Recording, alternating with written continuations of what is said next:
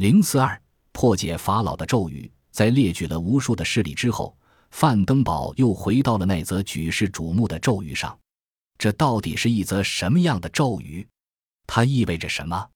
这些奇异诡秘的连锁死亡，是否仅仅是一连串的巧合，或是巧合后面有着某种法则？范登堡搜罗所谓法老咒语致死的事件，并不到此为止。他想，既然法老咒语不仅仅局限于图坦卡蒙陵墓，那么在这以前也一定会有些考古学家中魔而死。于是。他在考古记载中再次找到了几则法老咒语应验过的事实。悲剧的主人公之一是法国的传奇人物商伯良 （1790 至1832年）。商伯良年轻时读到一篇关于罗塞塔石碑的消息，碑上刻着三种文字：一种是古埃及象形文字，一种是通俗体文字，一种是古希腊文。商伯良从此下定决心解开古埃及文字之谜。一八二年九月十四日，商伯良收到几份法老碑文的复制件，他立即辨认出几个字：“我成功了，成功了。”然后他却立刻高举双手，像遭雷击似的倒在地上，连续五天昏迷不醒。当他恢复知觉后，谈到昏迷中见到一些怪象，并喃喃不停地念着他认出的几个法老的名字。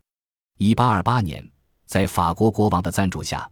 他率领一支法国探险队来到埃及，但这也宣判了他的死刑。一八三二年，他返回法国，突然患中风麻痹去世，年仅四十二岁。范登堡在举了许多例子之后说：“研究这些例子，可以得出三个死因：发烧、昏迷而死、中风、血液循环系统崩溃、突发的癌症。以上的例子都是法老咒语在非金字塔的陵墓内作怪。”那么金字塔的情况又如何？范登堡也举出数例。他说，多年来一直在金字塔里工作的两名考古学家死得非常突然，以至于连不相信咒语的人也把他们的死亡同他们的工作连在一起。一位是美国教授乔治雷斯勒，他最重大的发现是大金字塔旁胡夫之母哈泰普福尔斯的墓穴。一九三九年，他成为无线电史上第一个在金字塔里广播的人。一九四二年春天，他突然倒于金字塔中，最后死在那里。另一位是英国考古学家菲林德尔皮乔。一九四二年，他由开罗回国途中意外地死于耶路撒冷。范登堡还介绍了他亲眼目睹的一件事：一九七二年，他最后一次去参观胡夫金字塔。在胡夫墓室的入口，一位西班牙女士突然大声尖叫起来，倒在门槛上，全身抽搐，不能动弹。人们把她抬离入口后，她的痉挛现象顿时消失。范登堡问她当时是什么感觉，她说好像遭到什么东西打击。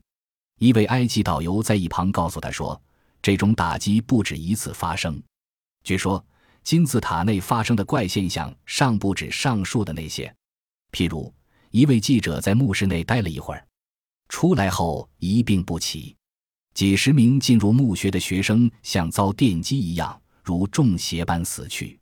一些西方游客进去后，倒在地上大叫道：“救命！救命！我要出去！”有的当场倒闭。究竟什么是法老的咒语？他的谜底在哪里？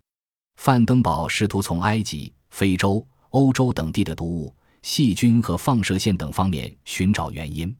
一九六二年十一月三日，开罗大学生物系教授扎丁塔哈举行了一次非同寻常的记者招待会。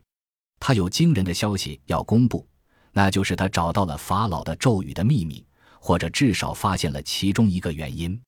长期以来，塔哈教授一直坚持对博物馆的考古学家和工作人员定期进行身体检查。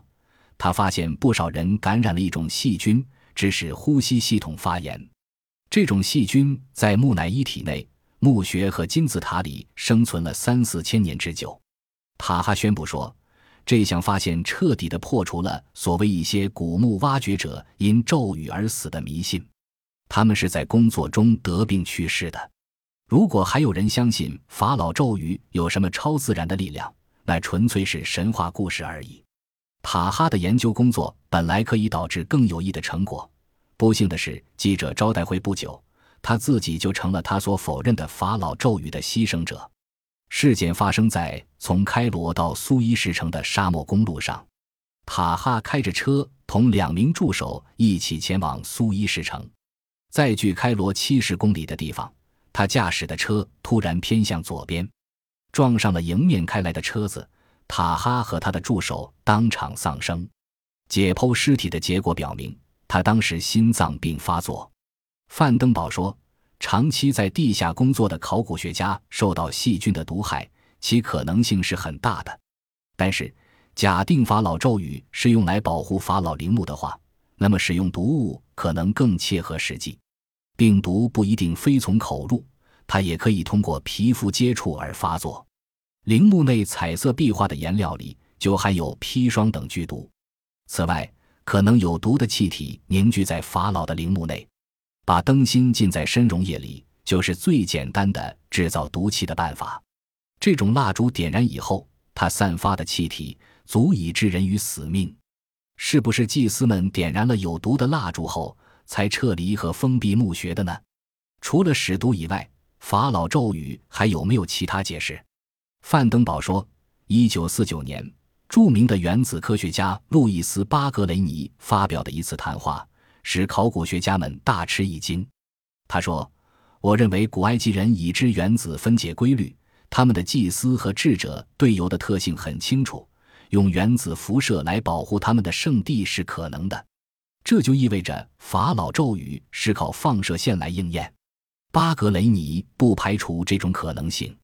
他接着说，陵墓下面可能蕴藏着油，或者陵墓本身就是用具有放射性的石块砌成的。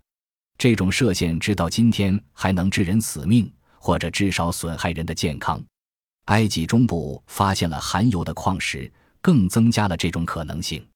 如果说法老的咒语来自放射性物质，那么这些物质可能就是木乃伊身上的符箓和装饰品了，这也就找到了一些古墓发掘者死亡的原因和上世纪最大一次海难发生的原因，它们都源于法老的咒语。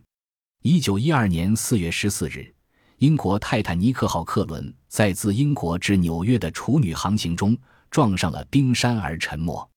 该船号称当时全世界最美、最大、最快。永不沉没的巨轮，船长爱德华·史密斯是位有经验的船员，第一流的船长。可是出事的那天，从他选择的航线、不同寻常的高速行驶到求救的方式，以及最后一分钟才宣布救援计划来看，他的行为非常怪异。要知道，船上载着一具运往美国的埃及木乃伊，这具木乃伊是十八王朝一位女祭司的遗体。发现时，身上佩戴着各种符箓和饰物。木乃伊的头下面放着一块刻着符咒的装饰物，上面画着冥府之神奥西里斯和一行铭文：“你从沉睡中醒来吧，你看一眼就能战胜伤害你的一切。”这具木乃伊太贵重了，它被安置在船长指挥室后面。许多和木乃伊打交道的人都出现了神经错乱的现象。是不是史密斯船长也中了放射性的毒？成了咒语的牺牲者呢？范登堡说：“埃及学专家们对此还不能做出明确的答案，直到现在尚未找到古埃及人了解放射线的确证，但也没有证据说他们不会运用这种射线。宇宙射线曾被应用于考古学。一九六五年，诺贝尔物理奖获得者路易斯·法尔兹教授决定利用宇宙射线考察哈夫瑞金字塔。”探测塔里是否还有其他石室或甬道。在这次测量中，法尔兹意外地发现塔内有一种未明的能量在影响着仪器的正常工作，使每次测量获得的数据都不相同。同样的情况发生在墓穴里。一些美国科学家用放射性碳素测算木乃伊的年代，却发现精密的仪器在陵墓内不灵了。金字塔和墓穴内存在着一种神秘的力量。范登堡在《法老的咒语》一书结尾时表示：“本书不是试图论证法老的咒语确有其事，而是探讨一些已知的事实，引出各种假说。”法老们是否把他们的陵墓设计成为了死亡的陷阱？他们如何设计的呢？利用了陵墓里贮藏的毒物，还是放射性物质，或是具有强辐射的宇宙能？这些假说的正确性如何？法老的咒语是扎根于古埃及历史中的一种现象，迄今还没有令人信服的解答。在范登堡的笔下，我们可以看到，所谓的法老咒语就是刻有铭文的陶瓷杯、法老遗体佩戴的符篆和饰物。继而扩大到木乃伊、墓穴和金字塔，这些形式的咒语造成了一连串的考古学家的死亡，甚至还包括进入墓穴和金字塔仅仅参观一次的游客。而且咒语至今仍在作祟，阴魂不散地围绕在金字塔上空。不过，范登堡不得不承认，图坦卡蒙陵墓的主要挖掘人，以墓穴为家的卡特却是例外。他是掘墓者中活得最长的人。死时六十六岁，为什么法老对扰乱他的元凶卡特如此宽宏大量，死神不降临到他的头上呢？范登堡经过长期研究，始终未能解开这个谜。